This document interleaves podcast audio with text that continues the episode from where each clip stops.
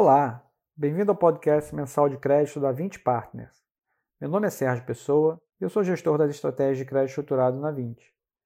Hoje eu vou falar sobre a performance em março do 20 Crédito Estruturado Selection Advisory, que eu vou chamar de VCE, e dar a vocês um panorama geral do que tem acontecido nos mercados de crédito durante essa crise trazida pela pandemia do coronavírus. Por fim, vou também comentar como temos posicionado o nosso fundo nesse cenário e apresentar as medidas que estamos tomando para seguirmos superando esse momento de volatilidade e incerteza. Bom, não é exagero dizer que a crise atingiu os mercados em cheio no mês de março. Algo que começou de forma tímida, como uma tragédia humana, uma velocidade sem precedentes se tornou uma crise dos mercados financeiros globais, atingindo todas as classes de ativos, incluindo bolsa, dólar, juros e crédito privado, com quedas substanciais de preços em cada um desses segmentos, tanto nos mercados envolvidos como nos mercados emergentes. No segmento de crédito privado, março foi um mês que testou profundamente a liquidez do mercado secundário de debêntures, o que colocou muita pressão no segmento de fundos cash enhanced, que são aqueles que aplicam tipicamente em debêntures de grandes empresas e possuem prazos curtíssimos de resgate. Esses fundos foram bastante impactados nesse mês, com a grande maioria apresentando retornos negativos, não só no mês, mas também no acumulado do ano.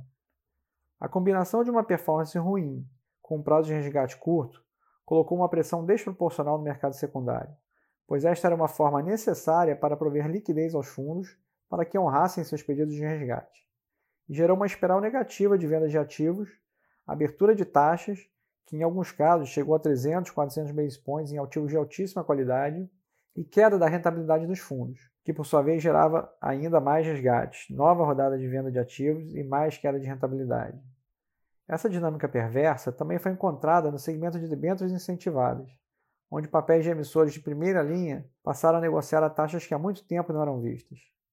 Também nesse segmento, os fundos de crédito apresentaram performance bastante negativa no mês. O VCE, no entanto, fechou o mês de março com rentabilidade equivalente a 125,4% do CDI, e o primeiro trimestre do ano com rentabilidade de 128% do CDI. A sua rentabilidade em janelas maiores também é bastante positiva, tendo rendido em torno de 122% do CDI nos últimos 12 meses e 124% do CDI na janela de 24 meses. Assim como já havia ocorrido no último trimestre de 2019, quando vivenciamos uma grande correção de preços de ativos de crédito, mais uma vez o VC apresentou uma performance diferenciada do resto do mercado, demonstrando sua resiliência em meio a essa nova crise do coronavírus. Essa performance, combinada com a baixa volatilidade e o baixo risco de crédito desse produto, reafirma o nosso constante compromisso com a preservação de capital de nossos clientes. Em relação à carteira do fundo, hoje temos aproximadamente 55 a 60% do VCE investido no FDIC Cadeia de Fornecedores, que é gerido diretamente pela 20 e que faz o desconto de duplicatas performadas e confirmadas junto a empresas de grande porte e de baixo risco de crédito. Devido à sua característica revolvente de curto prazo, pois essas duplicatas têm um prazo médio de 30 dias aproximadamente, temos bastante flexibilidade para ajustar a carteira de acordo com o momento. E uma das medidas prudenciais que tomamos logo no início de março foi concentrar os desembolsos nos sacados que julgamos terem um perfil de crédito mais resiliente para atravessar essa crise. Por exemplo, hoje temos aproximadamente 90% do fundo investido em ativos com risco Vale, Petrobras e de uma multinacional americana do setor de alimentos. Outra medida que tomamos bem cedo foi priorizar os recebíveis de menor prazo, para aumentarmos ao máximo a flexibilidade de alocação e liquidez do fundo. Finalmente, com a restrição de crédito pelo qual tem passado a economia brasileira como um todo, temos visto um aumento importante da demanda nessas operações de desconto de recebíveis, o que provavelmente nos permitirá identificar interessantes arbitragens ao longo dos próximos meses. E lembrando também que nossa carteira de recebíveis se beneficiará desse movimento de corte de juros retomado recentemente pelo Banco Central, pois nossas alocações são feitas a taxas pré-fixadas. Já os outros 40% da carteira do VCE estão investidos em um portfólio bem diversificado de FDICs de terceiros, com diversos tipos de lastros, como por exemplo cartão de crédito, multicedente multisacado, crédito consignado, entre outros.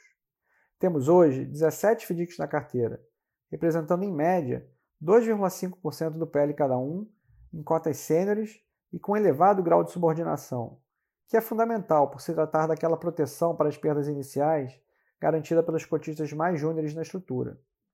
Nossa carteira de FDICs multicedente multisacado, por exemplo, possui em média 48% de subordinação e, devido à alta revolvência dos créditos, contam hoje em média com 20% dos ativos em caixa, o que gera um excelente colchão para absorver eventuais perdas causadas pela desaceleração da economia.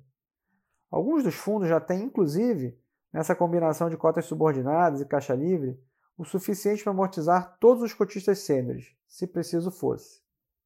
Assim como já havia ocorrido naquele outro episódio no final de 2019, quando tivemos um evento importante de abertura de taxas de juros das debêntures, mais uma vez estamos passando praticamente ilesos a toda essa turbulência. Essa performance consistente com baixíssima volatilidade nos coloca em um patamar bastante diferenciado em relação à maioria dos produtos de crédito da indústria, onde a baixa correlação do fundo com variáveis de mercado como bolsa, dólar, juros, torna a alocação no VCE uma alternativa ainda mais interessante estrategicamente do ponto de vista de formação dos portfólios. Bom, vamos terminando por aqui hoje. Muito obrigado a todos pela atenção e até o nosso próximo podcast.